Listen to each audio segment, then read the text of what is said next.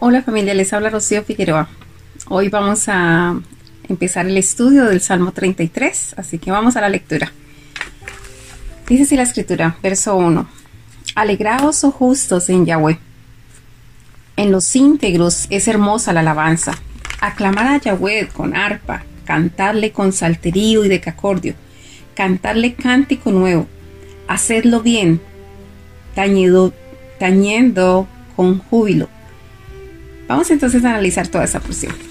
Eh, lo primero es, está hablando la importancia de la alabanza y cómo debe ser la alabanza. A veces nosotros creemos que nosotros alabamos al Señor y que lo alabamos correctamente, pero aquí se nos están dando unos tips dentro del proceso de la alabanza. Yo he sido repetitiva hace un tiempo atrás diciendo que si nosotros realmente queremos ver el reino del Señor, nosotros tenemos que levantar el altar de alabanza y adoración en nuestros hogares, en nuestras vidas, en nuestros corazones.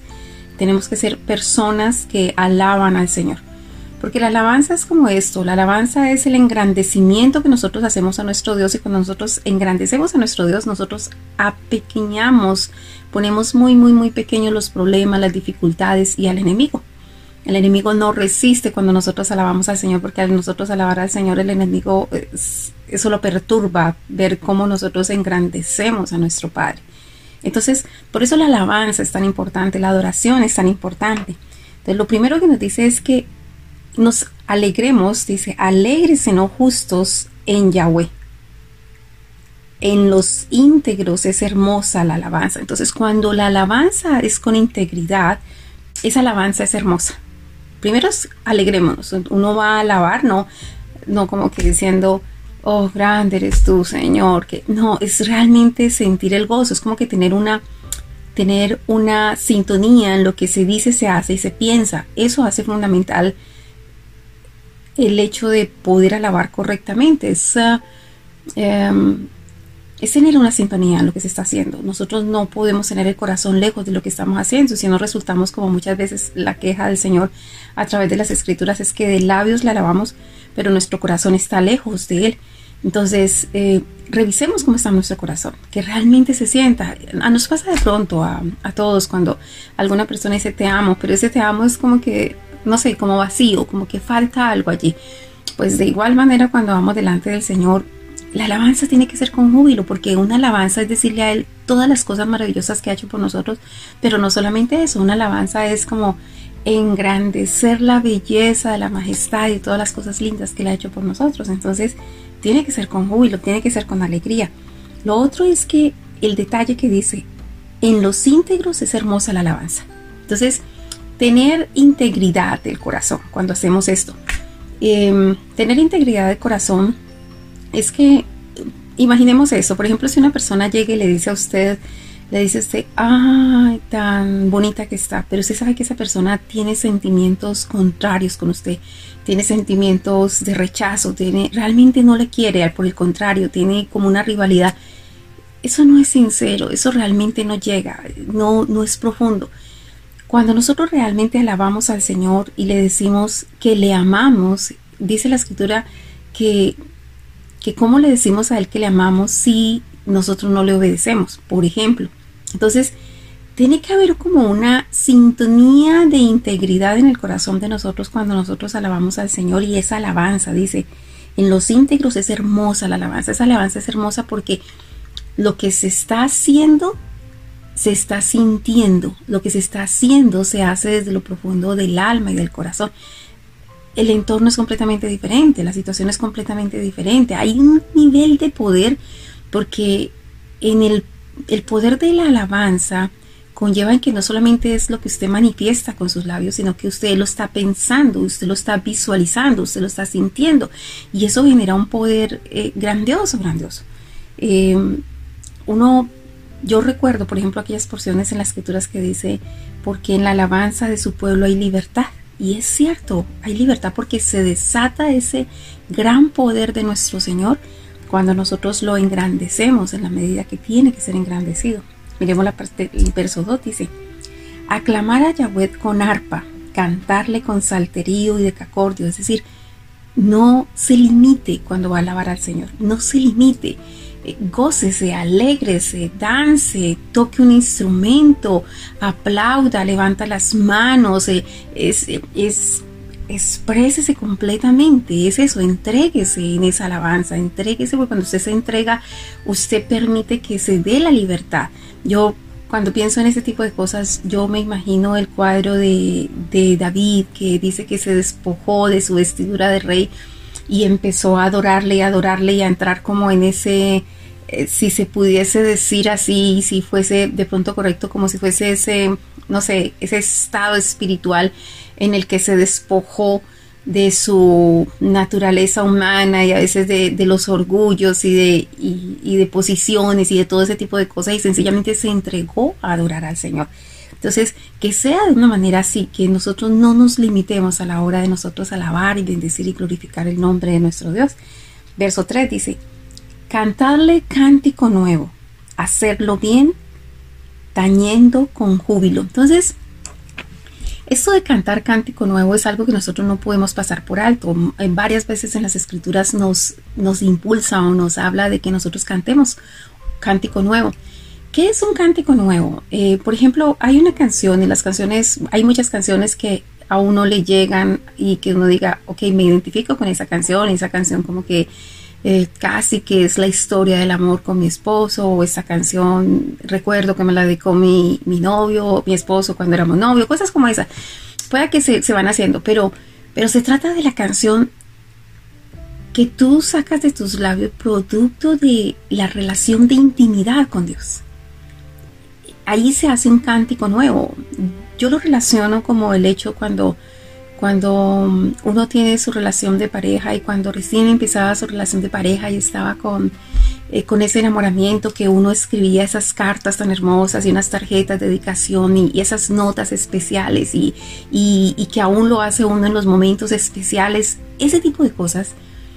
Eso es algo que es únicamente de la relación de dos, ¿se entiende? Entonces, no es lo mismo que cantar una canción bella, sí, salen muchas canciones bonitas que personas em, componen y que son muy bonitas, pero no han salido de mi relación personal con Dios. Entonces nosotros tenemos que buscar eso, esa relación personal con Dios, que nosotros que de nuestra relación sale un cántico producto de esa relación. Y eso es único, eso es personal, eso solamente es entre dos.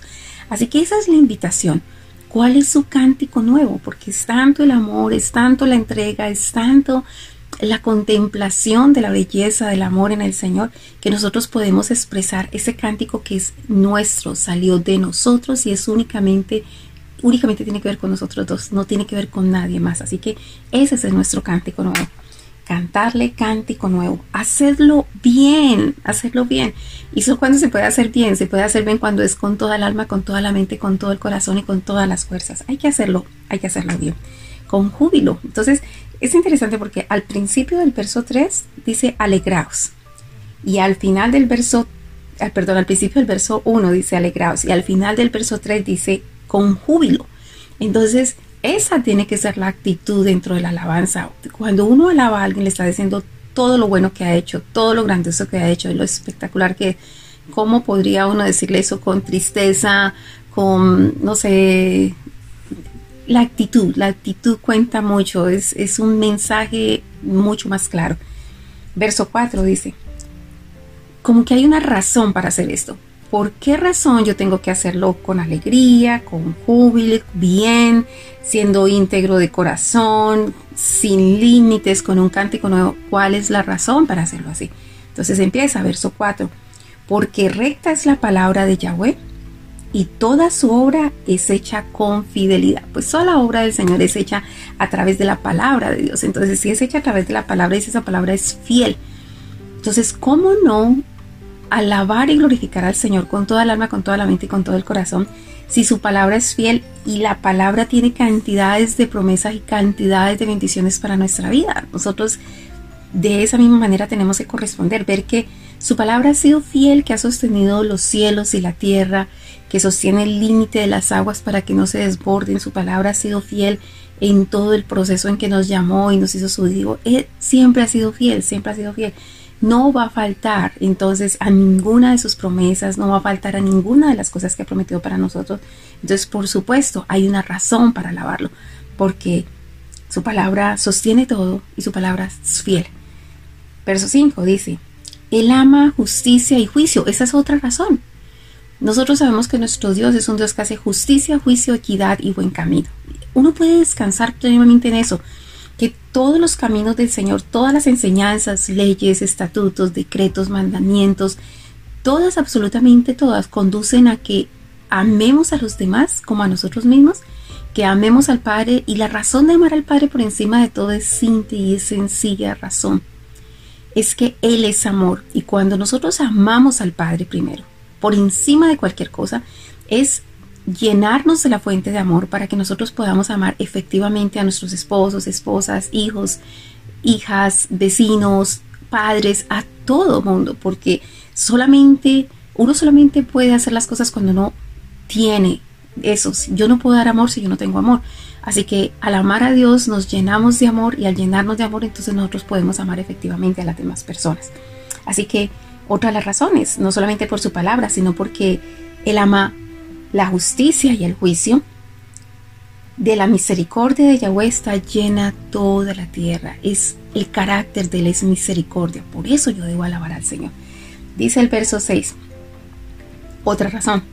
Por la palabra de Yahweh fueron hechos los cielos y todo el ejército de ellos por el aliento de su boca. Entonces, e-, es, es interesante porque dice, todo lo que nosotros vemos así creado fue hecho por la palabra del Señor pero los seres, lo que nosotros vemos fue creado por la palabra de Dios. Pero lo que es, tiene vida fue creado por el aliento de su boca, es decir, por su espíritu, así como nosotros mismos. Nosotros fuimos formados del barro de la tierra, el Señor nos hizo, pero soplo espíritu de vida. Entonces, ¿qué quiere decir eso? Acuérdese la intención, primero el Señor dijo, hagamos al hombre a nuestra imagen conforme a nuestra semejanza. Y, y hizo al hombre de igual manera los cielos, la tierra, absolutamente todo. Pero cuando Él les da vida, Él sopla su espíritu sobre ellos. Entonces, en otras palabras está diciendo porque por su palabra y por su espíritu. Por su palabra y por su espíritu tenemos que alabarlo, porque esa palabra sostiene todo y su espíritu sostiene la vida de todos nosotros. Verso 7. Él junta como montón las aguas del mar. Él pone en depósito los abismos. Él pone límites a todo. Él, controla absolutamente todo. Dice verso 8. Tema a Yahweh toda la tierra. Teman delante de Él todos los habitantes del mundo. El temor al Señor debe ser una de nuestras búsquedas constantes. El temor a perder su bendición, el temor a perder su compañía, el temor a estar lejos de Él, el temor a, a no poder contemplar su hermosura, el temor a no a no tener su sabiduría con nosotros, el temor a que su consejo esté lejos de nosotros. Claro que sí, nosotros necesitamos atimar el temor al Señor. Entonces, tema a Yahweh toda la tierra, teman delante de Él todos los habitantes del mundo. Verso 9, ¿por qué? Porque es el llamado. primer llamado era alabarle. Se dieron las razones. Segundo llamado, témanle, es decir, tengan un espíritu de temor de Yahweh, que es uno de los siete espíritus de Dios. La razón, primero, porque Él dijo y fue hecho, Él mandó y existió. Esa es una razón suficiente. Lo que Él dice, de allí parte el temor al Señor. Es decir, todas las escrituras son su palabra. Él dijo y así va a ser. Gústenos o no nos guste, eso va a ser. Entonces es suficiente para que nosotros temamos y hagamos exactamente como Él dice en las escrituras, porque va a ser como él dijo. Entonces, por esa razón, porque él dijo y fue hecho, el mando y existió. Yahweh hace nulo el consejo de las naciones y frustra las maquinaciones de los pueblos. El consejo de Yahweh permanece para siempre. Entonces, es el consejo de Dios que es otro de los siete espíritus de Dios. El temor a Yahweh es uno de los siete espíritus de Dios. El consejo de Dios es el otro, otro de los siete espíritus de Dios. Entonces está diciendo, Pueden decir lo que digan todos los pueblos, pueden ponerse de acuerdo a hacer lo que sea, pero solamente el consejo del Señor es el que permanece, dice. Los pensamientos de su corazón por todas las generaciones. Entonces, la búsqueda de nosotros tiene que ser el conocimiento de los pensamientos del Señor. Es buscar el corazón del Señor. Cuando nosotros buscamos la intimidad con el Señor, es descubrir su corazón, es descubrir qué piensa Él, qué siente Él y qué desea Él. Y eh, es, es, igual que una relación cuando se tiene una relación de pareja. Uno se llega a compenetrar tanto con una persona que casi que puede nada más mirar a los ojos y uno ya sabe lo que está pensando, ya sabe lo que quiere, ya sabe lo que desea, ya sabe cuáles son sus sentimientos. Uno sabe cuando está molesto, cuando está enojado, cuando. Uno se entera de todas esas cosas porque es tanta la intimidad que tiene. Pues de igual manera una persona que teme al Señor, teme no de tenerle miedo, no de que oh, estoy asustado por lo que puede hacer, no, sino el temor a perder ese contacto, el temor a perder esa relación. Cuando nosotros nos habilitamos en eso, nosotros permanecemos más a Él, estamos juntos con Él, vivimos cerca a Él, como vivimos cerca de Él, conocemos sus consejos y entendemos que por encima de cualquier otro consejo, por encima de cualquier otra cosa, está el consejo del Señor. Lo que hace que nosotros empecemos a buscar qué piensa el Señor. Como dice aquí, los pensamientos de su corazón por todas las generaciones. Qué hermoso llegar a eso, como decía la escritura, tener la mente de Cristo eso tiene que ser una de nuestras metas. Uno, uno debe tener claridad cuando uno va al sitio de oración, uno tiene que tener claridad, lo decía hace unos estudios atrás, que tener el marco exacto a qué usted fue y que nosotros no perdamos nunca el marco cuando nosotros alabamos al Señor o buscamos al Señor o buscamos la relación en que nosotros necesitamos conocer el corazón del Padre. Hay muchas cosas que pueden parecer verdad en un momento histórico, pero en otro momento no lo son. Y nosotros lo vemos a través de la historia con los profetas. De pronto mm, un profeta se levanta, acuérdense que regularmente los profetas se levantan en un tiempo de decadencia donde ni el rey ni el, ni el sacerdote escuchaban a Dios. Entonces se levanta un profeta y, y trae palabra de parte del Señor. Y cuando eso sucedía, es muy importante, es muy importante ver que, que el profeta habían tiempos en que pareciera que, el profeta decía, todos los otros profetas decían, por ejemplo, vamos a enfrentar en guerra a este enemigo. Y de pronto el profeta de Dios decía, entréguense, entréguense porque el Señor ya los ha entregado. Y, efectivamente era como ese profeta había dicho, pero hay otros momentos históricos donde, donde todos los profetas regulares decían, sí, em, vamos a vamos a rendirnos, vamos a entregarnos, vamos a hacer esto. Y de pronto se levantaba el profeta de Dios y decía, no, vamos a pelear la batalla porque el Señor tiene control de eso. Entonces usted diría, ¿cuál es la fórmula? Si se pone a mirar la fórmula de uno de los profetas, entonces dice que era para un momento específico, entonces tal vez la fórmula de ese profeta es vamos a rendirnos y tal vez ese no sea el momento de rendirnos o, o tal vez vamos a dar la pelea y no sea el momento. El problema está, básicamente está en que nosotros tenemos que descubrir cuál es el pensamiento, qué es lo que hay en el corazón del Señor. Allí, ¿dónde, qué es lo que quiere el Señor para ese momento histórico. Y, no dejarnos ganar solamente por a veces una fe vacía, una fe eh, que realmente no es fe, que nosotros interpretamos como fe, pero que realmente no es fe. Es, se trata de la relación con Dios, de eso se trata. A veces cuando uno observa, por ejemplo, algunas enseñanzas um, que la gente dice 10 pasos para la felicidad, 20 pasos para un matrimonio, yo no sé qué, 5 pasos para criar bien. Yo no, honestamente yo no creo mucho en esos procesos.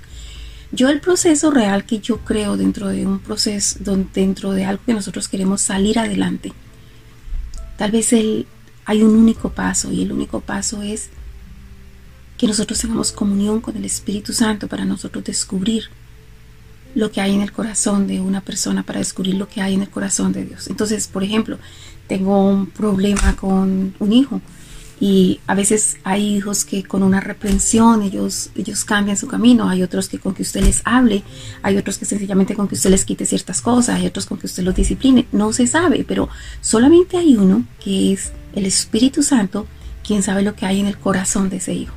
Y el Espíritu Santo nos puede decir a nosotros, lo que tienes que hacer en este caso es esto.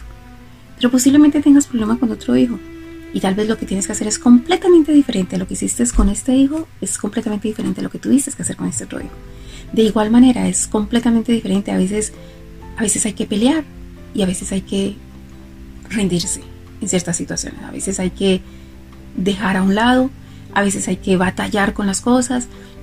Son diferentes las situaciones, son diferentes. Por eso la palabra dice que para todo hay un tiempo. Hay un tiempo para una cosa, hay un tiempo para otra cosa.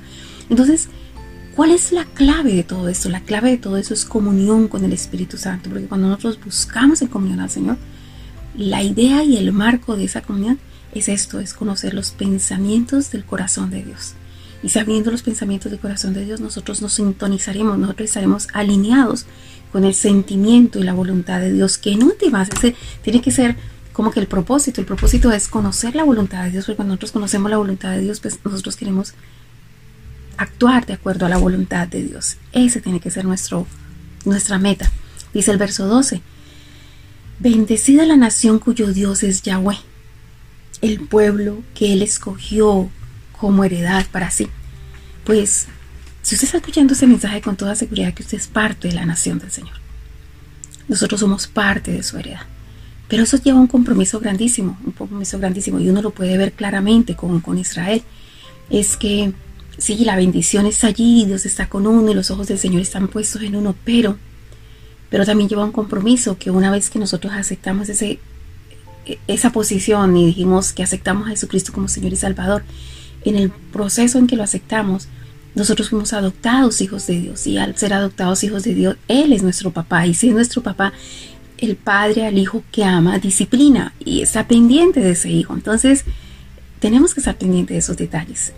Eh, es una responsabilidad, somos su herencia, somos su heredad y, por lo tanto le hemos dado todo el derecho y toda la autoridad de que discipline nuestras vidas y que nos conforme a, su imagen, que nos conforme a su voluntad, que, que nos, haga, nos haga ser un reflejo de Él. Verso 13 dice así. Desde los cielos miró Yahweh. Escuche esto, es muy bonito. Vio a todos los hijos de los hombres. Desde el lugar de su morada miró sobre todos los moradores de la tierra. Él formó el corazón de todos ellos. Atento está a todas sus obras.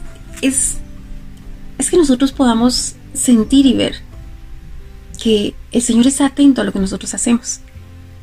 Si usted recuerda, eh, estudiamos el Salmo 32 y en el verso 8 del Salmo 32 dice así, de parte de Dios dice el Señor, te haré entender y te enseñaré el camino en que debes andar, sobre ti fijaré mis ojos. Entonces, el Señor tiene sus ojos fijos en nosotros nos adoptó como hijos, entonces tiene los ojos fijos sobre nosotros, pero no solamente eso, está atento, dice, atento está a todas sus obras. ¿A qué estamos haciendo nosotros? Si nosotros tenemos claro esas dos porciones, Salmos 32, 8 y Salmos 33, 15, entonces nosotros sabremos que el Señor tiene sus ojos sobre nosotros y está atento a todas nuestras obras. Lo cual nos tendría que hacer a nosotros como que dos cosas. Yo creo que aquí se pueden inferir dos cosas. Es que usted está todo el tiempo con la presencia del Señor. Donde usted va, el Señor va allí, el Señor está allí. Y, entonces si está, usted se goza. Primero se goza, tiene esa plena certeza, como diría, como diría el salmista en el Salmo 23, que dice, ciertamente el bien y la misericordia me seguirán todos los días de mi vida. Claro, Él lo está mirando todo el tiempo y está pendiente de sus obras. Pero no solamente eso, saber que es así nos llevará a nosotros a vivir una vida en santidad porque podemos saber que los ojos de Él está puesto en nosotros y está atento de todas nuestras obras.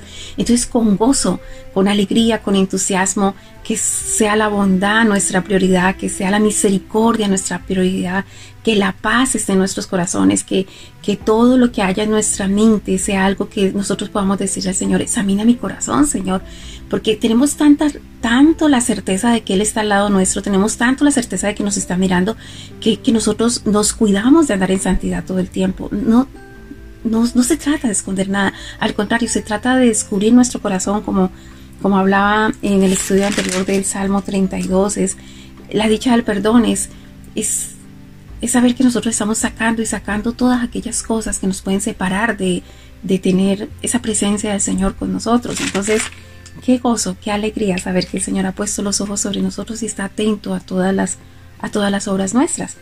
Verso 16 al 19 dice, El rey no se salva por la multitud del ejército, ni escapa el valiente por la mucha fuerza. Vano para salvarse es el caballo la grandeza de su fuerza, a nadie podrá librar. Entonces, es decir, cuando nosotros tenemos la certeza de que a nosotros no nos salva ejércitos, a nosotros no nos salva eh, el, el dinero que tengamos, a nosotros no nos salva las profesiones que tengamos, nosotros no, nada de esas cuestiones. es decir, nuestra confianza no está puesta en esas cosas, nuestra confianza tiene que ir más allá. Entonces, después de esto, dice, ni la multitud del ejército, ni la mucha fuerza del valiente, ni los caballos eh, eh, de, de, un jinete lo va a salvar. Entonces, ¿qué es? El verso 18 dice, He aquí el ojo de Yahweh sobre los que le temen. Una vez más, lo mismo que decía en, el 32.8 de, de Salmos, lo está diciendo aquí en el 33.18.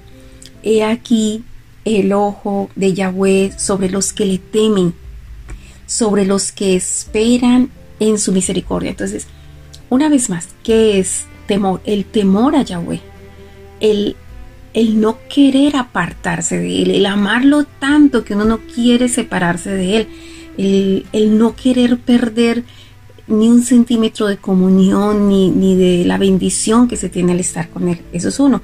Y lo otro es sobre los que esperan es su misericordia. ¿Qué es esperar en el Señor? Y eso es repetitivo en, el libro de Salmos. Esperar en el Señor es cuando nosotros estamos tan convencidos de que Él hace justicia, juicio y equidad, que nosotros decidimos, tomamos la decisión que lo que sea que diga las escrituras, eso es lo que vamos a hacer. Y cuando nosotros hacemos eso, pueda que la respuesta tarde un poco, pueda que pareciera que se demoran las cosas, pueda que, que las cosas no son tan rápidas como si nos saltáramos las leyes y hiciéramos a nuestro gusto por beneficio no, esperar en el Señor es que usted hace todo lo que el Señor dice en las Escrituras y usted espera el resultado en Él. Usted, Él ya hace su otra parte. Sencillamente nosotros vivimos en toda honestidad, en todo amor, eh, buscando el bien para todas las personas, sin tener ningún resentimiento, dolor, rencor, ni nada de ese tipo de cosas. Y nosotros caminamos, caminamos en nuestra vida y si alguien nos hace daño, nosotros lo perdonamos y oramos por esa persona, no lo juzgamos, no lo señalamos, no lo criticamos, no hablamos mal de esa persona, sino que sencillamente oramos por esa persona porque, porque ese es el método de Dios. Y cuando nosotros hacemos el método de Dios, sencillamente descansamos en el Señor y dejamos que el Señor se encargue del asunto. Eso es esperar en el Señor. Entonces, miremos la promesa nuevamente. Dice, he aquí los ojos de Yahweh sobre los que le temen, sobre los que esperan en su misericordia, porque el que teme hace las cosas que Dios ha dicho y sencillamente espera que Dios haga la parte de él. Dice verso 19, para librar sus almas de la muerte y para darles vida en tiempo de hambre. Nosotros podemos estar seguros, tranquilos, cuando nosotros seguimos Escúcheme, no lo que usted cree que tiene que seguir, porque uno puede hacer cosas con muy buenas intenciones, muy buenas intenciones. Pero no se trata de las buenas intenciones de nosotros, se trata de los pensamientos que están en el corazón de Dios. Cuando nosotros buscamos lo que hay en el corazón de Dios, el pensamiento de Dios, que era lo que estaba diciendo el verso 11 de este capítulo 33, entonces ya ahorita sí podemos venir a esta porción que dice que los ojos de Él están sobre los que le temen sobre los que esperan en su misericordia. ¿Para qué? Para librar sus almas de la muerte y para darles vida en tiempo de hambre. No tendremos miedo de tiempo de hambre, ni de tiempos de muertes o pandemias o ese tipo de cosas, porque, porque sabemos en quién hemos confiado. Hacemos lo que Él nos dice y esperamos en Él. Verso 20. Nuestra alma espera a Yahweh, nuestra ayuda y nuestro escudo es Él. Por tanto, en Él se alegrará nuestro corazón, porque en su santo nombre hemos confiado. Es tener la revelación de su nombre. Su nombre es sanidad para nosotros. Nosotros sabemos si, si necesitamos provisión, pues Yahweh Jireh. Si necesitamos sanidad, Yahweh Rafa. Si necesitamos mm, salvación, Yeshua Mashiach. Si necesitamos, no sé, lo que sea que nosotros necesitamos, Él es suficiente para nosotros. Él es todo lo que nosotros podemos necesitar. Entonces, por tanto, en Él se alegra nuestro corazón, porque en su santo nombre hemos confiado. Sea tu misericordia, oh Yahweh, sobre nosotros, según esperamos en ti. Ojalá que el Señor siempre nos haya esperando en Él, siempre. Acuérdese que esperar no es no hacer nada, esperar no es sentarse y esperar a ver qué pasa, no.